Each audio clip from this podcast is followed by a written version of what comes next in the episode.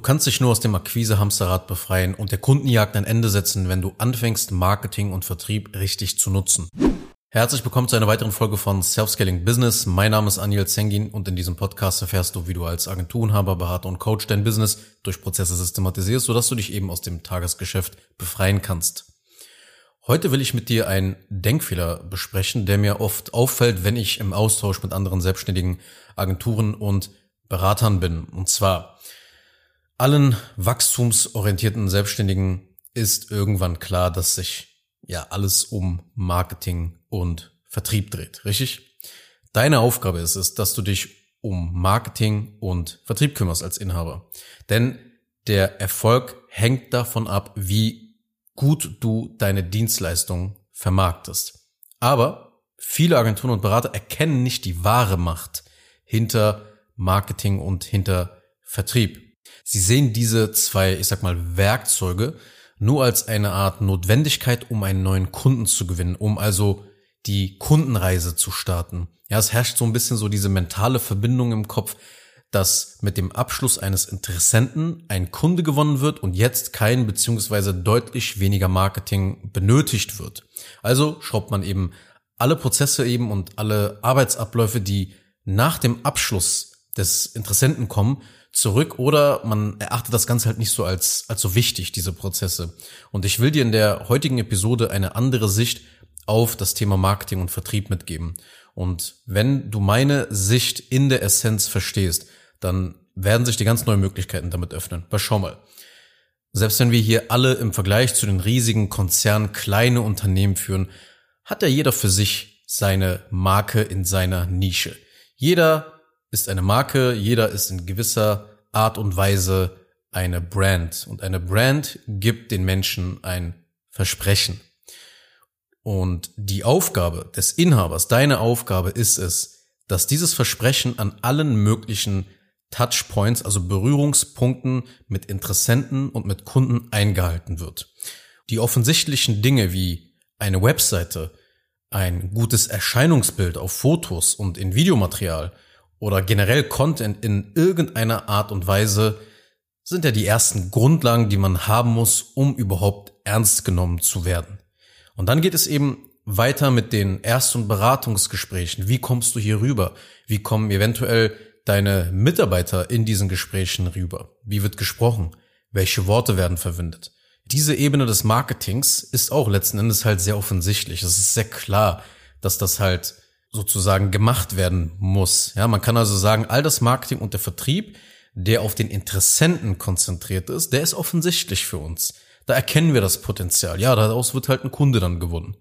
Das meiste Potenzial aber, das steckt nicht in den Aktivitäten, um aus einem Interessenten eben einen Neukunden zu machen, sondern das meiste Potenzial steckt in Wahrheit in eben dieser unsichtbaren Ebene wenn du einen Kunden gewonnen hast, dann geht es wirklich erst richtig los. Dann startet die Kundenreise erst wirklich. Und wenn du jetzt hier ein Fließbandsystem hast, eine Fließbanddienstleistung und ein richtig geiles Onboarding mit deinen Neukunden quasi am Start hast, dann ist das der greifbare Beweis für das ultimative Versprechen deiner Marke. Für die Claims, die du auf deine Webseite packst. Für die Aussagen, die du in deinem Content tätigst. Wenn du eben aber nur Marketing und Sales nur für die Front einsetzt, also jetzt, wie ich schon bereits erklärt habe, um Interessenten in Neukunden zu verwandeln, dann wirst du zwar wahrgenommen und du wirst auch bekannt in der Audience, aber wenn du dauerhaft ernst genommen werden willst, musst du auch die Leistungserbringung systematisieren und das Ganze in klare Prozesse packen. Und hier kommen wir auch zu dem springenden Punkt. Deine Prozesse sind ein Teil deines Marketings. Denn wer sagt denn, dass die Durchführung deiner Dienstleistung nicht auch dein Marketing und nicht dein Vertrieb sind? Wer sagt denn, dass Fulfillment-Prozesse nicht auch wie eine Art Verkaufstext auf deiner Webseite Kunden gewinnen können? Eine gute Customer Experience von Tag eins an ist Marketing und Vertrieb. Und alles, was Marketing und Vertrieb ist, bringt dir mehr Umsatz und somit mehr Möglichkeiten und auch mehr Macht, deinen Kunden und deinen Markt beziehungsweise zu beeinflussen und diesen Markt zu steuern. Der wesentliche Unterschied, der besteht darin, dass man bei einem Verkaufstext eben mehr manipulieren und schwafeln kann. Bei einer guten Customer Experience die auch wirklich das Bestandskundengeschäft ankurbelt, da brauchst du wirklich Skills, da brauchst du Expertise da brauchst du Kompetenz. Und du musst quasi diese Dinge in eine Erfahrung und in eine Reise für den Kunden zusammenpacken und die eben auch den Kunden nicht überfordert. Ja, diese Reise, diese ganze Erfahrung. Für die meisten Details nämlich deiner Dienstleistung. Das interessiert den Kunden nicht. Aber er will trotzdem sehen, dass er hier oder sie eine fähige, organisierte Person beziehungsweise eine, ein fähiges und organisiertes Unternehmen gebucht hat. Und so veränderst du letzten Endes die Wahrnehmung und die Überzeugung des Kunden. Und das ist Marketing. Immer, wenn es eine große Lücke zwischen dem Marketing nach außen und dem Fulfillment gibt, da ist der Vertrauensverlust eines Kunden immer sehr hoch. Und immer wenn er konsistent ist, immer wenn Marketing und Fulfillment, wenn es da nicht eine große Gap dazwischen gibt, da steigt dann das Vertrauen und somit auch die Bereitschaft, Folgegeschäfte zu machen. Du kannst also die Meinung des Kunden über Werbung und Content hinaus halt steuern. Das sind nicht die einzigen Mittel, die, die zur Verfügung stehen. Etliche Jahre haben Agenturen und Berater in deinem Kopf die einseitige Verknüpfung gebaut, dass der einzige Sinn und Zweck von Marketing und Vertrieb darin besteht, neue Kunden zu gewinnen. Ja, überall sieht man diese Angebote. Irgendeine Marketingmethode, irgendein Vertriebsansatz, um neue Kunden zu gewinnen. Und Marketing und Vertrieb sind ja auch die beiden entscheidenden Figuren in diesem Spiel, in dem Spiel Business. Ja, wie im Schach, der König und die Dame. Was jetzt von beiden wichtiger ist, sei mal erst hingestellt, ja. Aber der Fakt ist, dass diese beiden Disziplinen für den Gewinn entscheidend sind. Für den Gewinn in diesem Spiel wirklich entscheidend sind.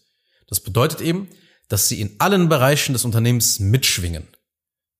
Wie halt in dem Spiel, ja. Letzten Endes ist der König muss immer noch im Spiel sein. Ja, eins von beiden, Marketing, Vertrieb wird immer mitschwingen.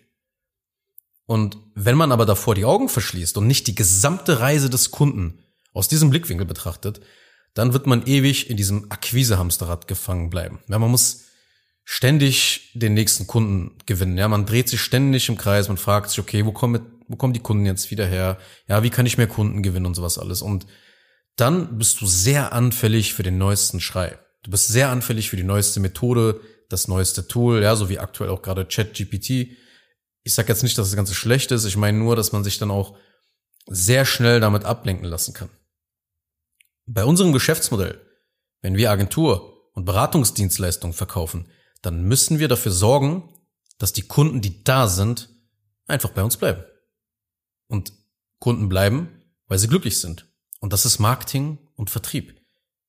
Und so systematisiert eben sein Geschäft zu betrachten und die Reise zu Ende zu denken, das wird dein Geschäft krasser nach vorne pushen, als darüber nachzudenken, ob du jetzt, keine Ahnung, irgendwie die Webseite nochmal ändern solltest, hier und da das Logo noch anpassen solltest oder irgendeine Geschäftspartnerschaft eingehen solltest. Weil tatsächlich macht man sich sein Business, wenn man auf der Jagd nach immer mehr Kunden ist, ohne sich zuallererst mal darauf zu konzentrieren, bestehende Kunden zu halten und sie glücklich zu machen, viel mehr mit irgendeinem so dummen Business-Move halt kaputt, als dass man irgendetwas dazugewonnen hat.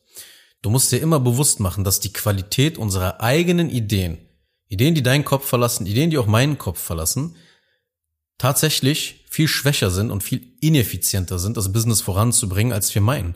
Wir denken es bloß, dass es gute Ideen sind, weil es unsere eigenen Ideen sind. Also, das Ziel und der Zweck deiner Unternehmung sollte es sein, deinen Kunden eine herausragende, empfehlenswerte Erfahrung auf allen Ebenen zu bieten. Eine Erfahrung, die in gewisser Weise für alle Interessenten und Kunden gleich ist. Und das geht letzten Endes nur mit Systemen und Prozessen.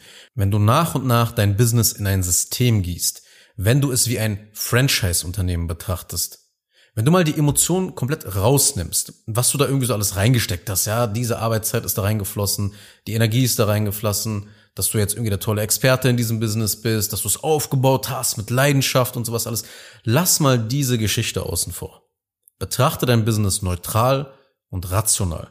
So als würdest du es theoretisch in fünf Jahren verkaufen wollen. Das wird dich zu einem sehr, sehr effizienten Inhaber machen, wenn du diesen Blickwinkel einnimmst.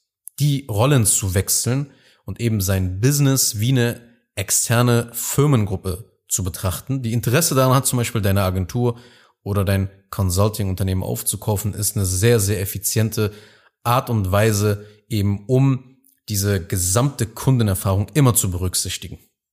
Kurz noch eine Sache zum Schluss. Wenn dir diese Podcast-Episode gefallen hat, dann tu bitte Folgendes. Abonniere diese Show, wenn du das noch nicht getan hast, sodass du keine weitere Folge mehr verpasst. Wenn du jemanden kennst, für den diese Inhalte spannend sein könnten, dann empfehle doch bitte auch meinen Podcast weiter. Und über eine 5-Sterne-Bewertung dieser Folge auf Apple Podcasts oder auf Spotify würde ich mich natürlich auch sehr freuen. Falls du wissen willst, ob du für eine Zusammenarbeit mit mir geeignet bist, dann besuche jetzt zengin-digital.de und buche ein kostenloses Erstgespräch.